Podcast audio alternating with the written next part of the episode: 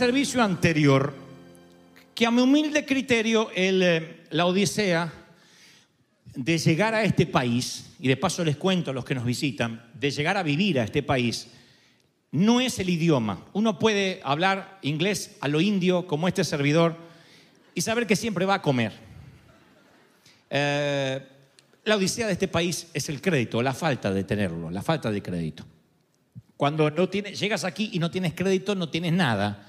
Es algo que todos los que vivimos aquí sabemos. Capaz que algunos se olvidaron porque ya tienen hace tiempo crédito. Pero yo no me olvido que cuando llegué aquí no importaba que había tenido cuentas bancarias en nuestro país. Quería comprar un automóvil, no tiene crédito. Quería moverme para un sitio, no tiene crédito. Quería comprar ropa, no tiene crédito. Y recordaba, porque también lo recordé hace muchos años en otro mensaje similar al que titulé Crédito Divino, que eh, cuando yo era vendedor en Buenos Aires, las tarjetas de crédito, para pasarlas, para poder hacerle un gasto a la tarjeta de los clientes, se lo colocaban en una maquinita plástica que debajo tenía un papel eh, de calcar o una suerte de carbónico. Se ponía la tarjeta del cliente allí y se hacía... Como son todos jovencitos, y su vida empezó desde Luis Fonsi despacito para acá, no recuerdan lo que yo estoy hablando, pero algunos que tienen la edad y se hacen cargo de la edad que tienen, hacen rac, rac, rac, rac. Yo nunca me olvido ese ruido, a veces todo el día lo hacíamos, rac, rac, rac, rac. Y a mí se me ocurrió pensar cierta vez, ¿qué pasaría si así fuese la vida espiritual? Yo entiendo que cuando uno llega a Cristo y se encuentra con la cruz, a partir de ahí Dios lava nuestros pecados, es lo que aprendí desde jovencito. Te da una vida nueva. Recuerdo hasta el día de hoy cuando me bauticé, salí de las aguas y yo lo primero que pregunté si había salido humo del agua. Como quien pone un bistec o algo muy caliente en el agua. Tenía tantos pecados que dije a lo mejor salió humo, quedó algún pecado flotando. Yo me aseguré de no dejar nada. Pero supe que empezaba mi nueva vida. Ahora Dios me miraba con crédito, con puntaje. Ahora podía tener una nueva vida, no arrastraba pecados. Es como que me perdonó el Señor la deuda, me dijo, cero deuda. Es como que trajo un- una limpieza absoluta a mi historial de crédito y dijo, empiece ahora, tome 500 dólares. No sé cuánto podría cuantificarse la limpieza de pecado, pero yo me sentí que salí con una tarjeta, eh, una extensión de la tarjeta de Jesucristo y que tenía mi crédito intacto. Ahora sí, el perdón de pecados funcionará como una tarjeta de crédito. ¿Cómo funciona entonces el gasto de esa tarjeta de crédito, de ese crédito, de, ese, de esa confianza que el Señor te da y me da? ¿Cómo funciona? Por ejemplo, imagínate, mm, un día le gritas a tu esposo. Yo sé que acá no hay mujeres que le gritan al esposo, pero esto vino muy bien a las 9 de la mañana porque vienen muchas gritonas. Le gritas al esposo, rac, rac, te gastas crédito de tu tarjeta que te dio el Señor. Le gritas a tu suegra, crack. No es tanto el gasto, pero hay gastos. Codicias a la mujer ajena, que tampoco hay muchos de eso acá, pero vamos a suponer, rack, rack. Envías el éxito de otra persona. Estamos hablando de un día, ¿eh? Un día en el shopping o en el mall de la vida. Rack, rack. Envidias a otra persona, rack, rack. Rompes una promesa, rack, rack, mientes, rack, rack. Pierdes los estribos, rack, rack, te sacan el crédito. Te duermes mientras predica el pastor Dante, rack, rack, rack, rack, rack, rack, rack, rack, rack. Entonces saca crédito a un montón, mejor que ni lo intentes. Yo pensaba cuando era jovencito, ¿cuál será el costo de cada pecado? Si los pecados tuvieran un costo y de pronto empezara a agotar el crédito o la paciencia de Dios. ¿Cuánto rack, rack, rack, rack necesito hasta agotar la paciencia del Señor? ¿Cuánto cuesta un par de horas de desánimo? Eso siempre me lo pregunté. Estar desanimado, dar por sentado la salvación, no ser agradecido. ¿Tendrá un rack, rack? Estoy seguro que sí. ¿Y si me levanto de mal humor? ¿El costo de la envidia será igual que el costo del adulterio? Si estás pensando, no, una cosa es una envidia, otra cosa es un adulterio. Bueno, pero para el Señor, el costo por un, un momento de envidia será lo mismo que el costo por el adulterio. Llegar tarde a la iglesia o al trabajo mintiendo que hubo un accidente en el tránsito que nadie vio excepto tú. ¿Será lo mismo que la fornicación? ¿Tendrá el mismo costo, digo el mismo rack rack? ¿Exagerar una noticia tiene el mismo costo que un asesinato? Antes de apurarnos a responder, convengamos que desde que nacemos se nos dice que la vida esta, que, que, que estamos atravesando se gana a través de resultados. Nos dicen desde pequeños, si juntas tu ropa y, no sé, juntas la mesa, entonces podrás jugar más tiempo con el iPad, dicen ahora, ¿no?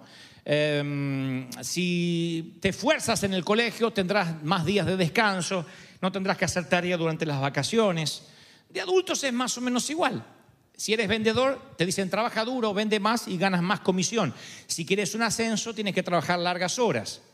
Nos dicen que el trabajo duro produce resultados. Si quieres triunfar, sea vocacional, deportiva o económicamente, tienes que sumergirte en una cultura de trabajo duro. Yo aprendí eso como la mayoría de ustedes porque somos hispanos, se nos enseña a trabajar duro. Como menciono siempre, ninguno de los que estamos aquí nacimos en una cuna de oro. Nadie se crió en el palacio de Buckingham. Venimos de los caseríos, de las villas, de los cordones de emergencia, una gran mayoría. Trabajar duro para salir adelante, para asomar la cabeza, decía mi papá. Y hay que partirse el lomo para poder vivir medianamente digno. Entonces yo llevé eso al mundo de la fe. Yo digo, bueno, también tengo que trabajar duro para agradar a Dios. Él me da un crédito cuando muere en la cruz del Calvario. Luego, ¿cómo me sostengo ese crédito? ¿Cómo hago para no gastar, para no agotarlo? No agotar la paciencia y la misericordia divina. Entonces pasé la mitad de mi vida tratando de agradar a Dios con mis obras, porque yo pensé, mi dedicación, el leer mucho me permitió desarrollar la oratoria, el, estudiar, el capacitarme, el trabajar duro, el viajar toda la vida, me permitió llevar el mensaje a tantas partes. Bueno, lo mismo debe ser con el Señor, tengo que trabajar duro. Pero también me preguntaba, ¿cómo evalúa Dios el resultado? ¿Cuánto es una buena cuota de buenas obras? ¿Un buen domingo ayuda a un mal lunes? ¿Un buen domingo adorando a Dios desde la mañana hasta la noche, sirviendo, equilibra la balanza a un día martes en que perdiste los estribos? Hay un promedio como hacían los maestros. ¿Y qué si no sabes si estás pecando? ¿Qué si estás haciendo cosas que, que, gastan tu crédito? Por ejemplo, vamos a suponer que todas las mañanas tomas un atajo que te lleva más rápido a tu lugar de empleo. Y dice, qué raro que estos gringos no se dan cuenta que acá se llega más rápido. Tú estás ahí y dices, llego rapidísimo. Le dices a tu esposa, no sabe, encontré un atajo que no lo sabe nadie, voy solo. Y vengo solo.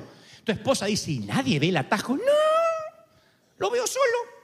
Un día te das cuenta porque nadie ve el atajo, porque dice mano contraria. Entonces ahí tienes un debate entre lo que debes y algo que te dice, o entre lo que quieres y algo que te dice es ilegal.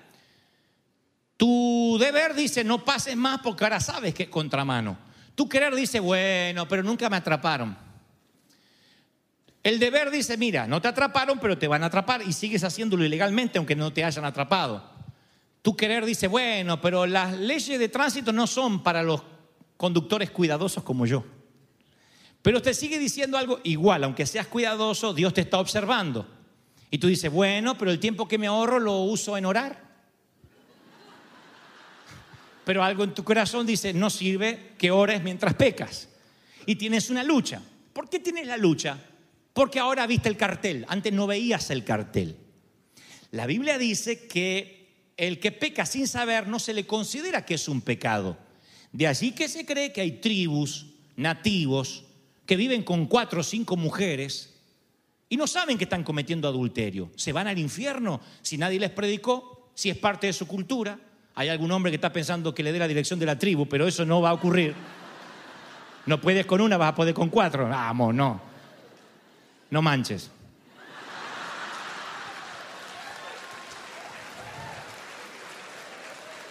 Entonces, ¿se entendió la metáfora así? Bueno, entonces ahora ves el letrero. Ahora ves el letrero y dice, estoy haciendo una contravención, te vas a ganar un ticket. Vamos a llevar esto al ámbito espiritual otra vez. Tú no veías el letrero, tú de pronto tenías mal genio, mal carácter, decía, bueno, Dios me ama así. Un día vas a la iglesia y el pastor dice, cualquiera que se enoje contra su hermano será culpable de juicio. Y ahí te das cuenta que el atajo que estabas tomando a Dios no le agrada y que estabas gastando crédito. Dice, upa, ¿cómo hago ahora? Y entonces tienes que aguantarte el carácter. Dice, bueno, me lo puedo aguantar. Pero también tienes ojos vagabundos. ¿Saben lo que son los ojos vagabundos? Aquellos que cuando pasa una muchacha bajan la mirada así, se les baja como que tienen un contrapeso. Tú le puedes preguntar, ¿viste la cara que tenía? No tuve tiempo de mirar la cara, te dice. Y como dicen que la segunda mirada la del pecado, son los que se entrenaron para mirar una sola vez y fijo.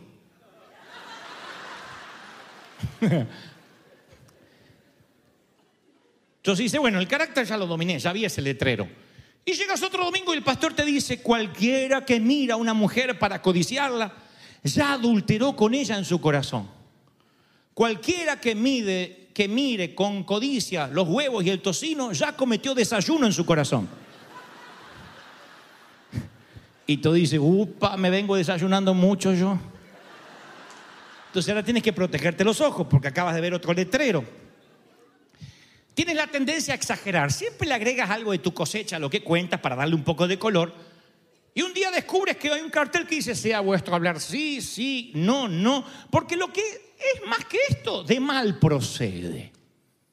¿Te gusta dar ofrenda y que la gente sepa que das? Y dice, cuando des una ofrenda, que no sepa tu mano izquierda lo que das la derecha. Tienes el hábito de juzgar a la gente, le llamas desahogo en familia, le dices, se los cuento nada más que a mi esposo, pero un día escuchas o lees el cartel, no juzguéis para que no sea juzgado. Y carteles y carteles y carteles. Y en el Evangelio te van apareciendo carteles y carteles y carteles, hasta que tú dices, yo en este frío y no puedo andar más. Está lleno de carteles y siempre estoy haciendo una contravención, siempre estoy regándola en alguna parte. Eso es conocer la ley y saber que no puedes cumplir con la ley, porque en algún lado de lo que leí hoy, y me falta leerte miles, podría tenerte toda la mañana, pero de lo que leí hoy, seguramente en algo metiste la pata. No voy a hacer levantar la mano, ¿quién codició una? No voy a hacer eso. Pero estoy seguro que en algo metiste la pata. Si tuviéramos que hacer un ticket espiritual por alguna contravención de tránsito en tu caminar cristiano, seguramente hoy no te alcanzaría el crédito para pagar. A mí tampoco. En algo siempre metemos la pata o mentimos, exageramos o celamos o lo que sea. Entonces hay una batalla entre lo que sabes que no debes hacer y sigues haciendo. Así se genera algo peor. El enemigo sabe esto. El enemigo sabe que tienes una batalla en el alma. Y entonces, un día, por ejemplo, te voy a poner otro ejemplo. Te vas lleno de aquí o llena de aquí el domingo, ¿no? Y el lunes estás bien, el martes estás bien, estás orando. ¿No te pasó que para el miércoles más o menos te desconoces? De pronto tus hijos hacen algo, pero claro, no es lo que tu hijo hace mal lo que te saca de quicio, sino que es la gota que rebasa el vaso. Vienes con un efecto residual aguantando cosas de mucha gente. Y tu hijo justo viene a poner la cereza en el pastel. Entonces explota y te salen unas palabras que a lo mejor no son palabrotas, pero sí son cercanas a la maldición. Pero ¿quién te habrá parido condenado? A matar. Y le dice tantas cosas. Si es que no le arrojas algo, pegas un grito, todo el vecindario dice, está gritando la creyente de River. Todo el mundo sabe.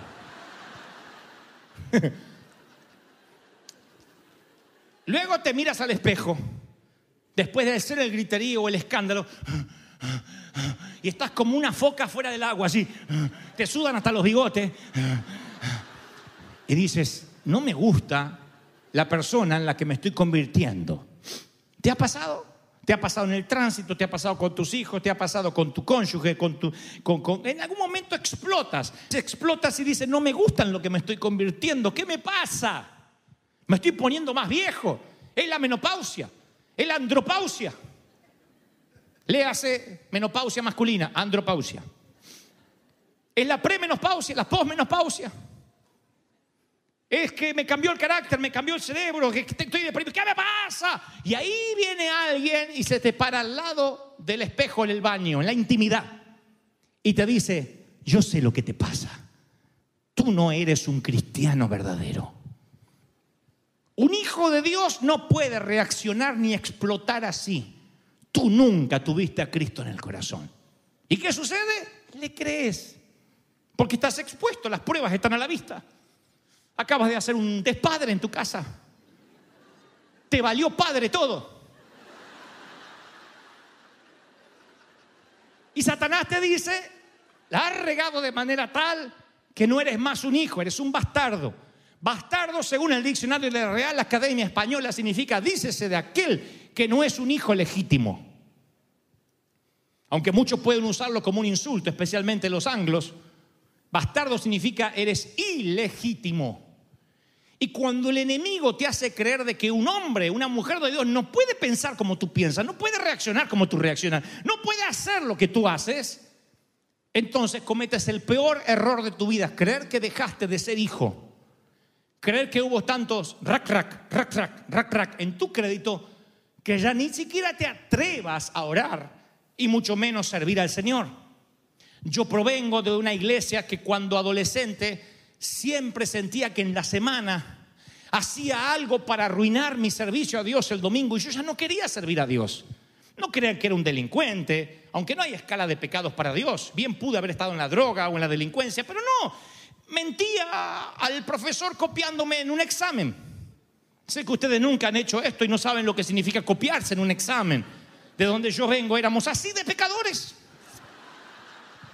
Me escribía las respuestas en el brazo, aquí, aquí en la pierna, leía así el logaritmo, cómo era, y escribía. Y no me, no, no me descubrieran, no me descubrían, pero yo decía, sí, el Señor me está observando. Y me sentía tan mal. Y el pastor decía, el que miente, por que esa mentira sea pequeña, el mentiroso no entrará en el reino de los cielos. Y yo digo, ¿cómo sigo tocando la batería? Mi boleto al cielo siempre estaba en pugna, si me lo quitaban o me lo daban.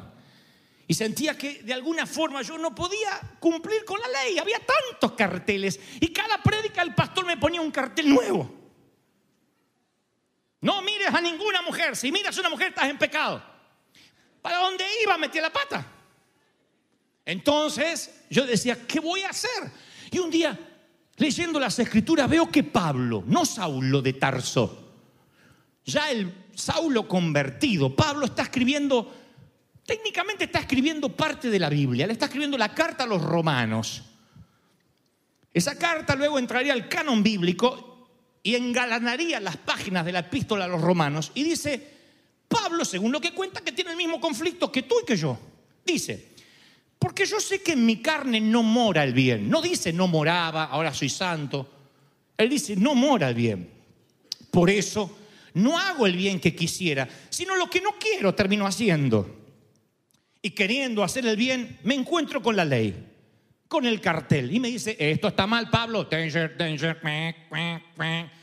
Siento que estoy haciendo las cosas mal.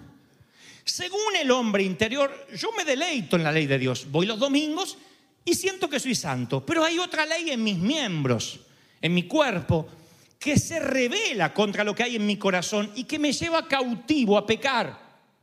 Pablo no habla de una lucha del pasado, habla de una lucha del presente. Él dice, el pecado mora en mí, miserable de mí.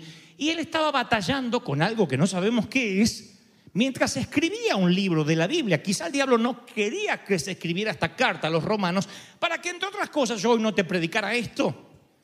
Pero yo he llegado a la conclusión, y quiero que no te olvides esta primera palabra rema para ti. La demás es para todos, esta es para ti. Como si tomáramos un café junto y no hubiera nadie más que tú y yo. Esta es la palabra.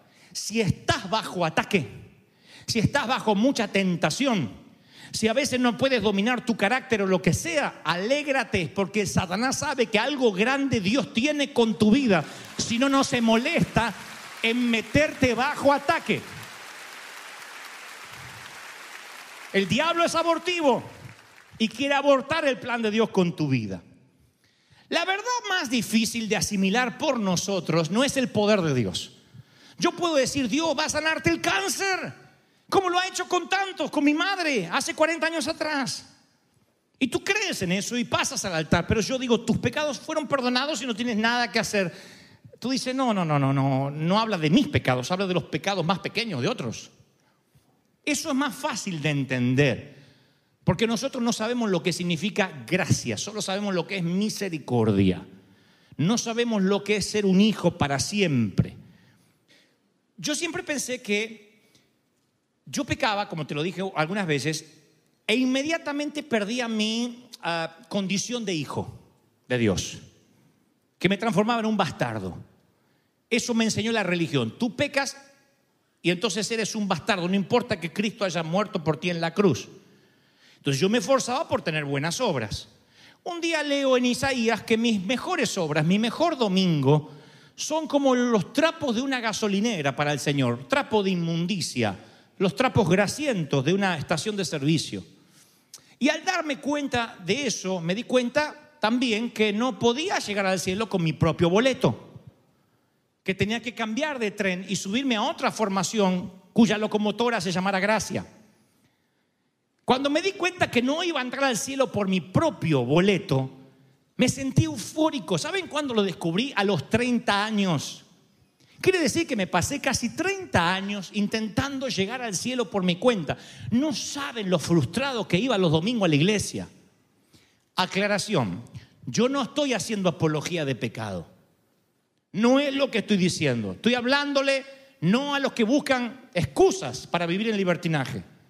Estoy hablando con los que cargan una carga tan pesada sobre sus hombros que no hay un solo día o una sola semana en que no tengan paz. Dice, yo siempre siento que no le estoy agradando a Dios. Ni te voy a hacer levantar las manos porque levantarían las manos todos. Dirijo mi mensaje a los que dicen, yo siento que Dios a veces está harto de mí. ¿Por qué sé que lo hace si lo dice? Porque yo lo hago y lo digo muchas veces. A veces le digo, Señor, yo, no soy el tipo indicado. Y no es que me hago el mártir, porque se lo digo al Señor, yo no vengo a llorar delante de ustedes, se lo digo al Señor. Le digo, Señor, yo no sé cómo me elegiste a mí, de verdad, de verdad, vos conocés mi corazón, que yo no, no tengo la capacidad, la mente, eh, la santidad necesaria. Yo siempre aún cargo con eso. A los 30 años me liberé de que mi boleto me llevaría al cielo, mi propio boleto. Aún así me queda en carga, imagino la tuya que todavía piensas que ese boleto que está en tu bolsillo te llevará al cielo. Tú no vas al cielo por tu boleto. Te diré cuál es el boleto que te llevará al cielo. Lo dice Pablo Efesios. Porque por gracia eres salvo por medio de que lo creíste, por tu fe. No es por ti, para que nadie se gloríe. Va por la fe de que Él te salvó. No te da euforia, no te da alegría, no te da euforia. Aleluya. ¡Wow!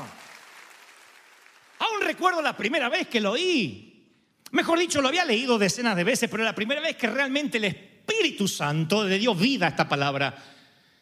Yo dije, ¿really? ¿De verdad? Porque esta semana me copié en el examen.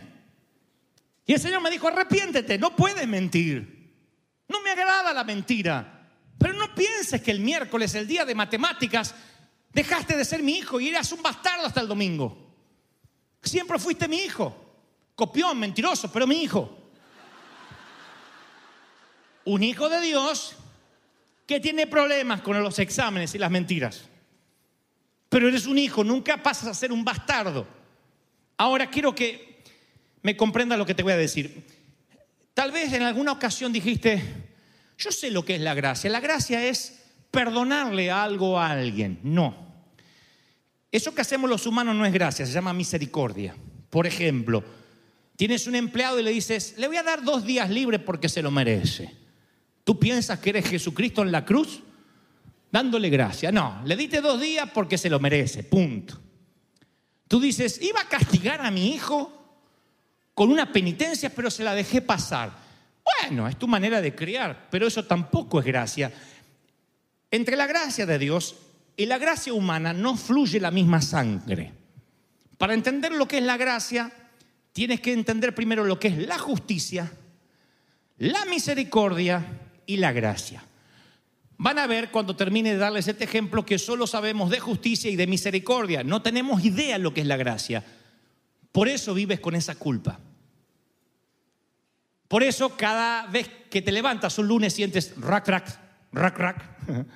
Manejas, se te cruza un chinito, rack, rack, rack, rack. Tu suegra dice, ay, nuera, voy a ir a tu casa a quedarme un mes. Rack, rack, rack, rack, rack, rack. Todo lo que pensaste. Y tú dices, ay, que llegue el domingo porque voy a morirme en el infierno. No, es que nunca entendiste lo que es gracia. Diferente la justicia y la misericordia. A saber, te levantas un lunes por la mañana.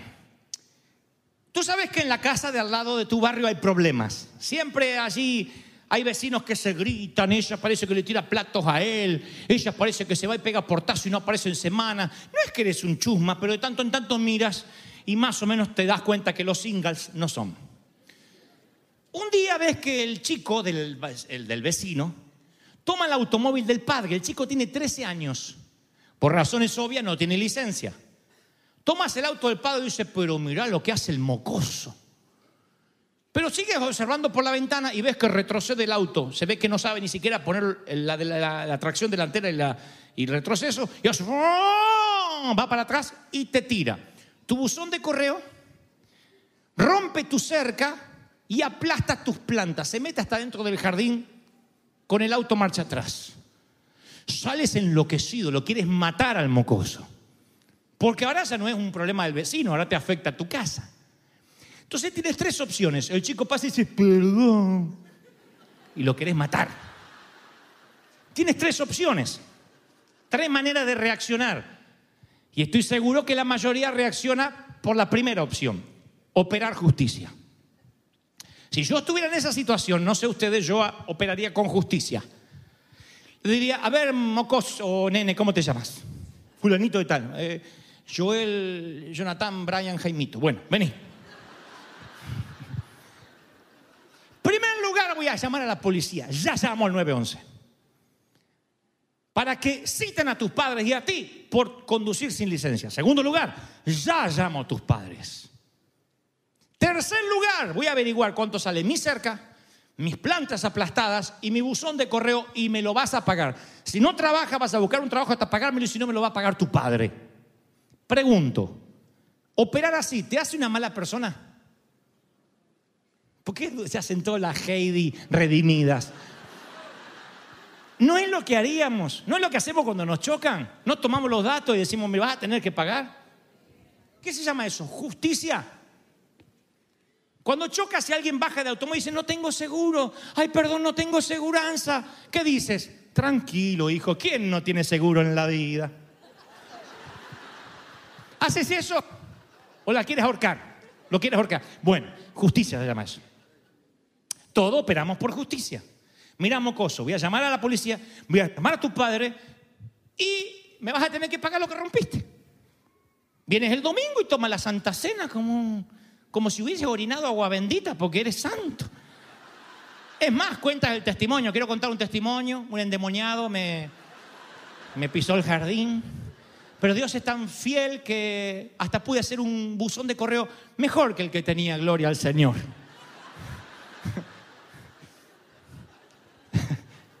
Segunda opción, puedes dar misericordia. Misericordia es un pago menor de lo que se merece el imputado. Así que le dice, niño, no voy a llamar a la policía, porque ya bastante problemas tiene tu familia como para tener la ley en contra o tener una mancha en el récord criminal. Pero voy a llamar a tu papá.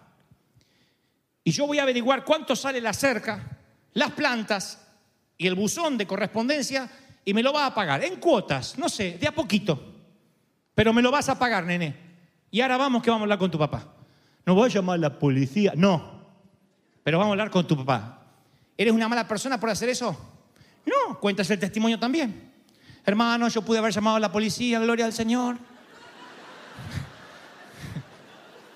Pero gloria al Señor, el Señor me dijo, no llames, no llames, hijo, arregla con el papá nomás. Y que te paguen hasta el último peso, eso ha sido sinvergüenza. Pero que no... ¿Qué operaste? Misericordia. Todavía lo puedes contar. Y te vemos como un héroe. O puedes dar gracia. Y eso es escandaloso y eso no tiene sentido común. Puede decir, muchacho, ¿qué hiciste? Perdón, perdón. Mira, no voy a llamar a la policía. No te voy a meter en un récord criminal. Tienes 13 años.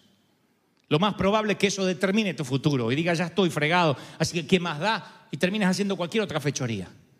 Tampoco voy a llamar a tus padres porque sé cómo ellos resuelven los asuntos y no es necesariamente dialogando.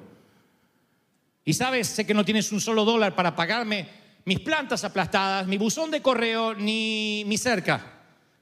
Así que me tomará todo un verano, pero yo lo repararé y sacaré el dinero de alguna parte. Pero tú vas a subir a mi auto, yo voy a conducir y vamos a comer una hamburguesa juntos y me vas a escuchar y me vas a contar qué vas a hacer de tu futuro, cómo es tu vida, qué es lo que estás necesitando y vas a escuchar todos los sermones que yo te quiera dar calladito en la boca. ¿Aceptas las condiciones? Sí, señora. No es algo que puedes contar.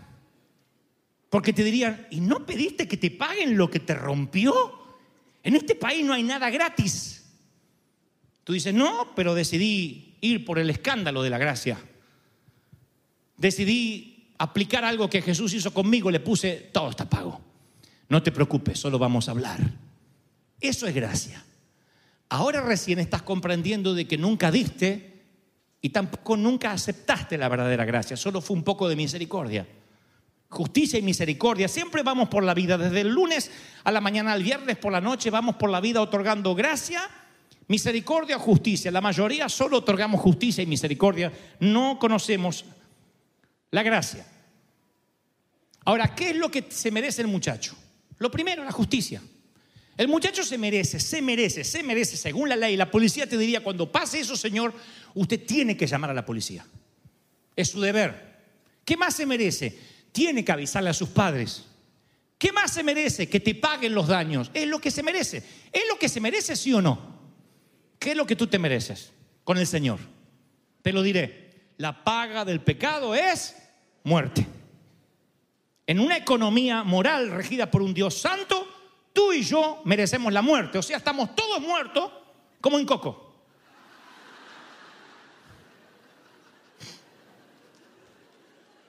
Qué bueno que muchos no la vieron, pero el que la vio sabe de qué hablo. Ahora, ¿Dios es desconsiderado? ¡Ay, qué Dios detestable! ¿Por qué si Él es justo y nada es más justo que darte la muerte? En el huerto le dijo a Adán y Eva, si pecan, morirán. Es justo que si ponen las reglas y el cartel antes de que salgas a la calle y después tú ignoras el cartel, te cobren un ticket. ¿Es justo? Adán no pudo decir, hey, me hubiese dicho del árbol, me hiciste trampa. Dios se lo dijo, de ese árbol, viste de ese, viste del único, ese no vas a comer.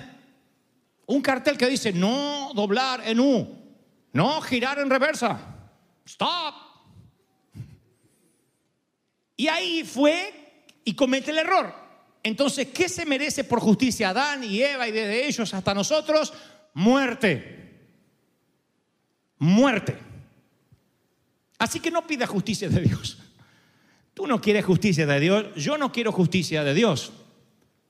Llegamos a la iglesia y nos dicen que el Señor nos perdona los pecados. Hasta ahí estamos bien. Uy, gracias Señor. Y nos dan una tarjeta de crédito impecable, con crédito para gastar. Pero en la semana sale uno de acá con los ojos libinidosos, así. Y los ojos se le van así. Se saca los ojos, se los pone en la nuca y sigue mirando. Rac. ¿Qué se merece? ¿Qué se merece? La muerte. Él no quiere morir. Entonces viene a la iglesia y ¿qué pide? Misericordia. Gracia no, porque no sabe lo que es gracia. No sabemos lo que es gracia. Ni los pastores saben lo que es la gracia. Solo hablamos de misericordia. ¿Qué es la misericordia? Usted me debe 10 dólares. No, no puedo, no puedo. Está bien, está bien, está bien. Págueme 6 y lo dejamos saldado. Eso es misericordia. ¿Qué misericordia? Dame una oportunidad, dame una oportunidad. Está bien, te doy una oportunidad. Pero la primera que me haces, te computo la deuda anterior. Eso es misericordia. Eso es lo que buscaba el hijo pródigo. El hijo pródigo un día se le dice al papá, papi, dame toda la herencia que me la voy a malgastar por ahí. Los hermanos lo odian, lo detestan, pero al muchacho no le importa nada. Se va a vivir la gran vida entre Nevada, New York y algunos sitios de California. Anda de acá para allá, se gasta todo el dinero en mujeres, en droga, en alcohol, en juerga, en tequila. Y un día termina comiendo alimentos de puercos, de marranos, de cerdos. Y cuando está ahí pugnando entre los cerdos por arrancarles algo de comida, él piensa, esto es justicia. Esto yo me lo merezco. Él conoce lo que es la justicia. Deshonras a tu padre, te gastas todo, terminas en un chiquero con cerdos. Así que, ¿qué hace el muchacho?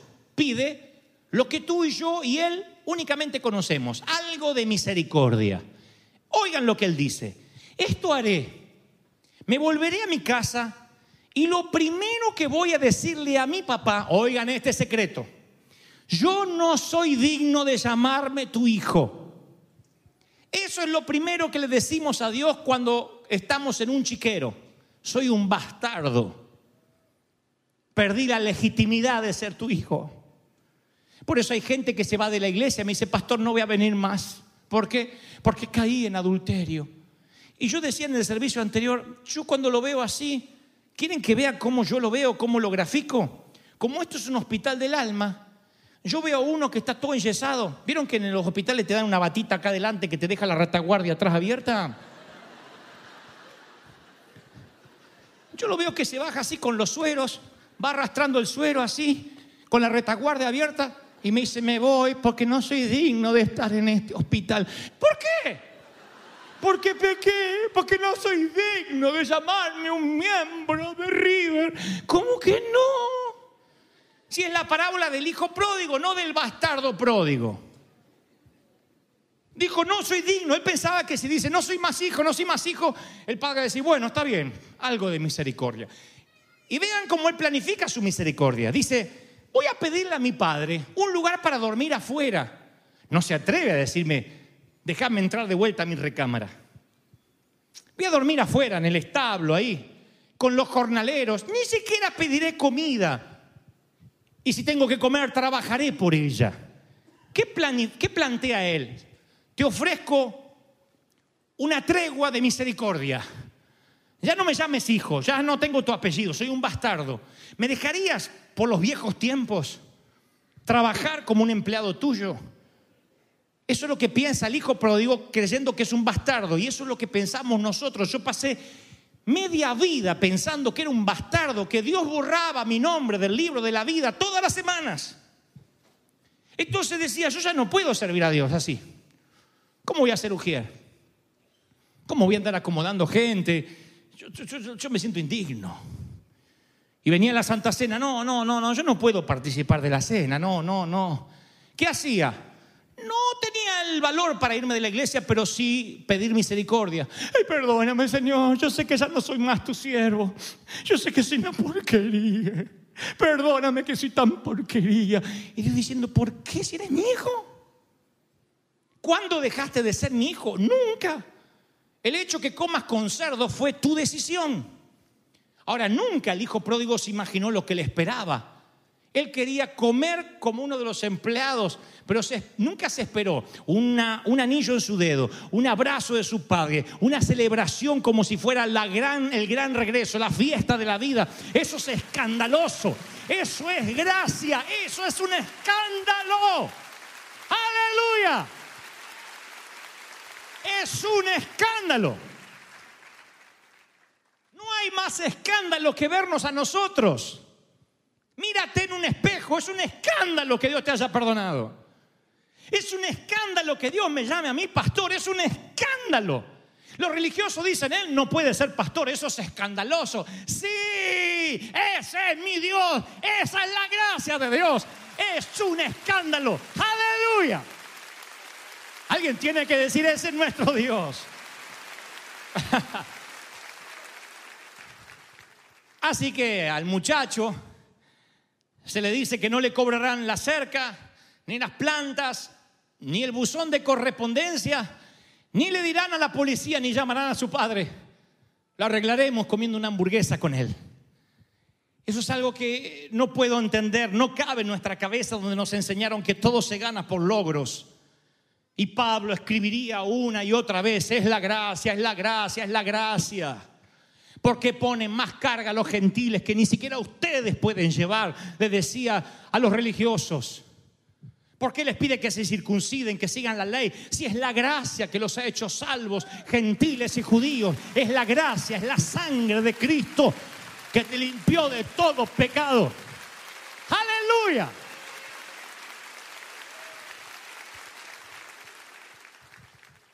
Gracia significa perdón para el pecador al cual no se le nota que lo es y al pecador que se le nota.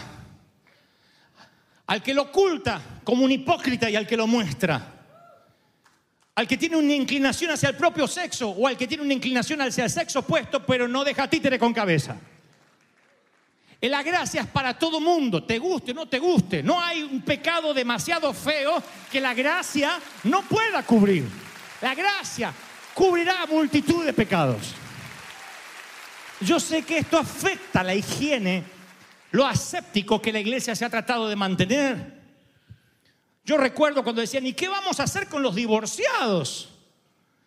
¿Qué hacemos con los que vienen divorciados? Y le decíamos, ore para que su marido, su ex marido se muera. Sí. Una dama llegó a nuestra iglesia, se había casado de joven, el esposo la golpeaba, finalmente la dejó y ella decía, yo quiero rehacer mi vida. Oh, no, no, no, usted tiene que orar que él se convierta o se muera. Oró para que se convirtiera, cuando no se convirtió, entonces oró para que se envenenara. Porque nosotros no podemos tener una divorciada sirviendo al Señor. Sí podemos tener un mentiroso, un celoso, un envidioso, alguien que hable mal del otro pastor, alguien que tenga pensamientos secretos horripilantes que harían avergonzar a cualquier corsario, pero no vengas divorciada.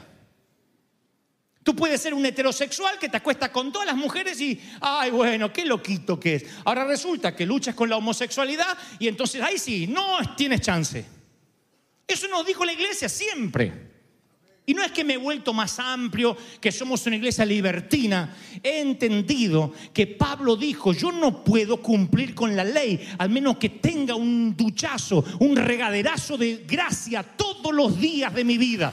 Gracia. Están recibiéndolo. Ahora, alguien puede estar pensando, ok, yo acepto la cruz, acepto el perdón, pero ¿cuánto tiempo permaneceré así? ¿Qué tal cuando vuelva a meter la pata? Y Romanos 8:32 dice, el que no escatimó a su propio Hijo, sino que lo entregó por nosotros, ¿cómo no te dará todas las cosas? Dios dice, Pablo dice, el Señor no escatimará los extras.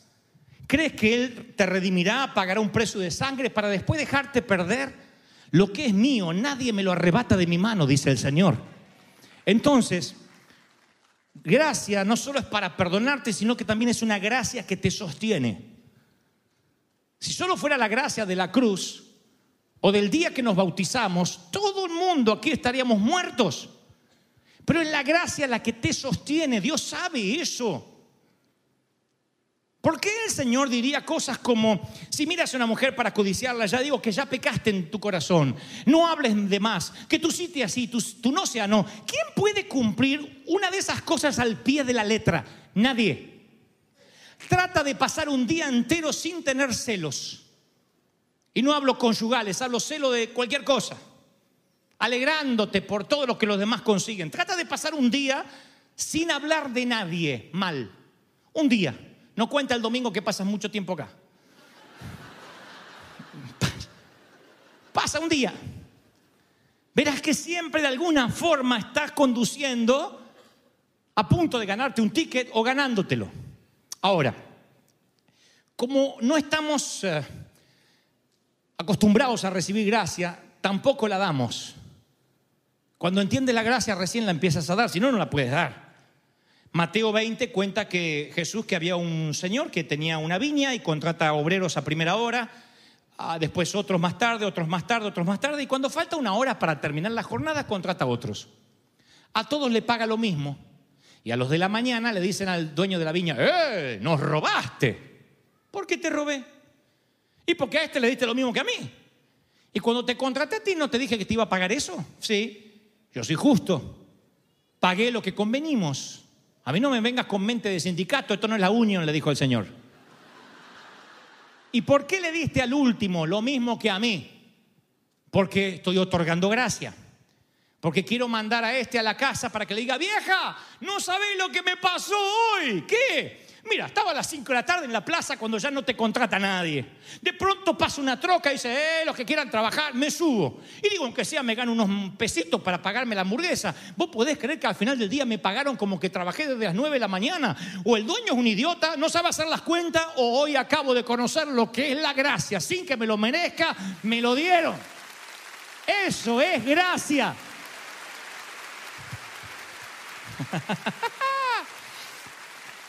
si tratas a los demás con justicia, estás siendo justo. Si tratas a los demás con misericordia, eres una persona buena. Pero si tratas a los demás con gracia, entonces estás viviendo una nueva dimensión. Estás sembrando y cosecharás gracia. ¿Cuánto hace que no das gracia? ¿Cuánto hace que a alguien que te debe dinero le escribes solo una palabra, la misma que te escribieron a ti? esta mañana en tu crédito? ¿Cuánto hace que alguien que te debe no le pones totalmente pago y se lo mandas en un sobre, pagado? Y lo obligas a que te llame y te diga, ¿estás seguro si todavía le debo? Está pagado. Sé lo que estás pensando, eh, así no voy a prosperar, hermano. Satanás, ahora no está hablando Dios. yo no digo que lo haga siempre. Lo que digo es ¿Cuánto hace que no das gracia? Y tu primer pensamiento es, no, en este país a mí nadie me regala nada. Es cierto. En este país todo es justicia, es un país capitalista, pero yo no hablo de este país, hablo del otro país, hablo del reino, donde se te fue dado gracia, donde no estás muerto, estás viviendo.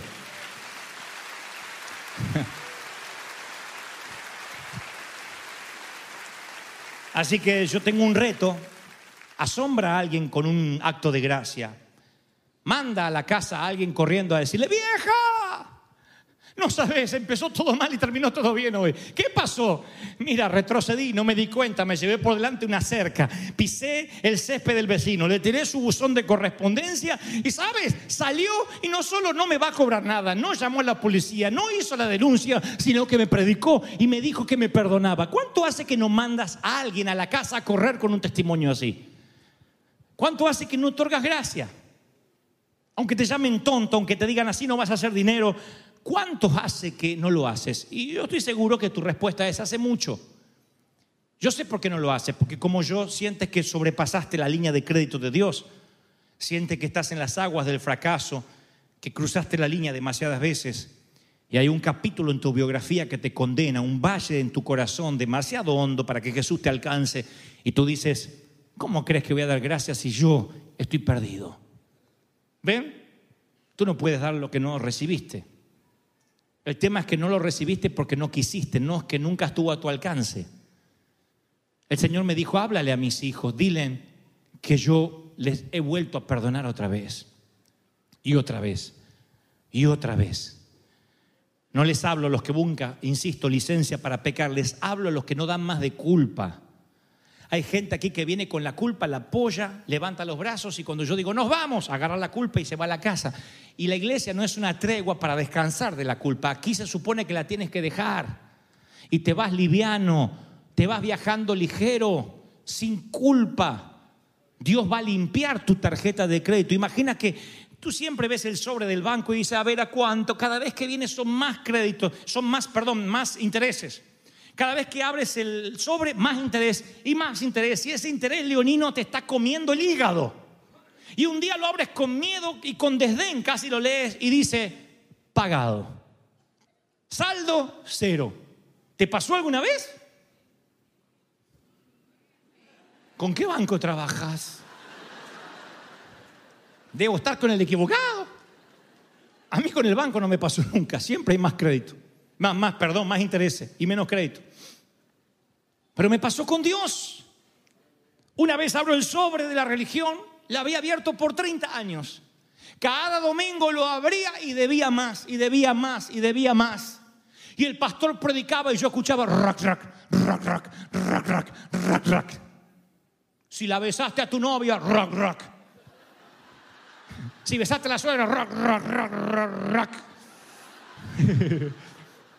Todo era pecado. Si vieron una película de acción, vieron la de Rocky, amén, la de Rocky. En aquel entonces, Rocky 2, fuimos a, ver los pecadores. Rock, rock, rock, rock. No, y Rocky 2 nos quitó todo el crédito.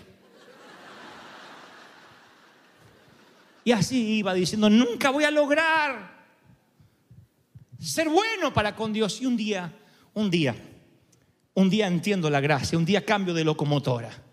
Yo iba en una formación donde la locomotora se llamaba Esfuerzos de Dante. Y todos los días cuando subía me decía, boleto, ¿tiene su boleto que diga Dante Gebel? Sí, acá lo tengo, acá están mis esfuerzos. Y así yo subía al tren. Pero un día vi uno al lado donde viajaba gente feliz. Y la locomotora no tenía mi nombre, sino que tenía el nombre de Gracia. E iban creyendo por fe que no era por sus obras. Dicen que un hombre llegó al cielo y él pensó que era muy santo porque tenía la sanísima doctrina. Su esposa nunca se había depilado un solo cabello. Porque algunos creen que van a ser santos por cómo se depila la mujer. Él se aguantó los cabellos de la mujer y ¿por qué tiene que ser santo? Y dijo, yo nunca falté un culto, aleluya. Hmm, siempre la corbata, jamás anduve como esos descorbatados. Siempre estuve la sanísima doctrina. Y entonces le explica al ángel, bueno, empieza a contar sus obras y aquí en este cartelito van a aparecer su puntaje. Tiene que juntar mil para entrar. Y él dijo, ¿y si junto más, qué hago? ¿Puedo regalarle a alguien? No, no, no, pero usted preocúpese por usted. Bueno, está bien, si sobra, que sobren, dijo. Yo nunca falté a un culto. ¡Ping! Un punto. Tenía que reunir mil.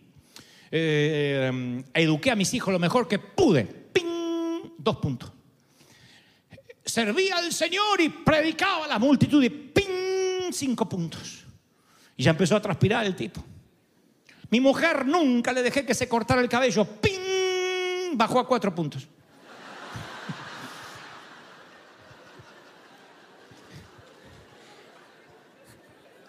Yo llegaba a la iglesia tempranito y el ujier me decía, siéntese atrás. Yo tenía ganas de matarlo, pero me aguantaba y me sentaba atrás. ¡Ping! Siete puntos.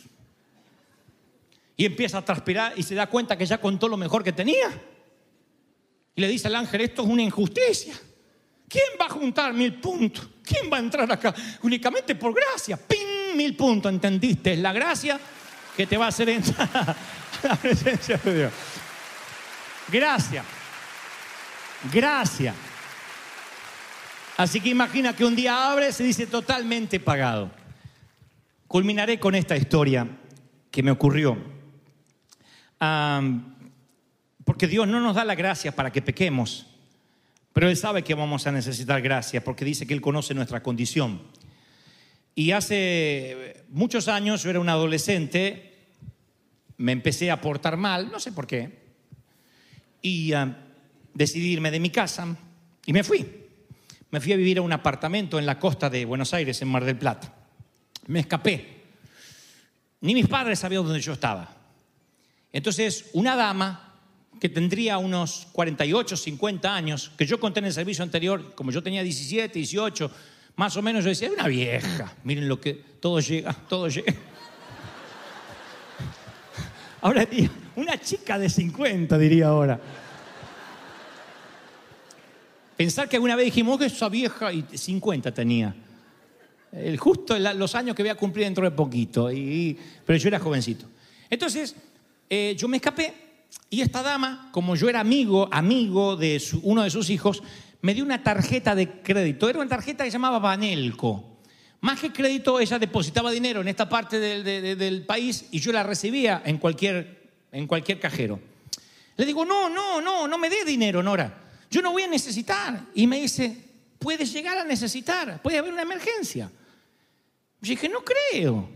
Y la tenía en la nevera. Yo nunca ni sabía cómo se usaba. Entonces un día estoy en ese apartamento que yo me habían prestado y estoy bañándome y resbalo en la bañera y me pego la columna contra el borde. Y quedo tirado ahí. Se me vinieron, nunca me voy a olvidar, unos puntos negros así, no podía ver. Era la primera vez que me iba a desmayar en mi vida. Pero alcancé a arrastrarme fuera, era sobre un balcón, llovía, grité, grité y fue lo último que hice. Luego despertaría mirando el techo de una ambulancia llevándome al hospital. Yo no quería dar mi identidad, no había celular.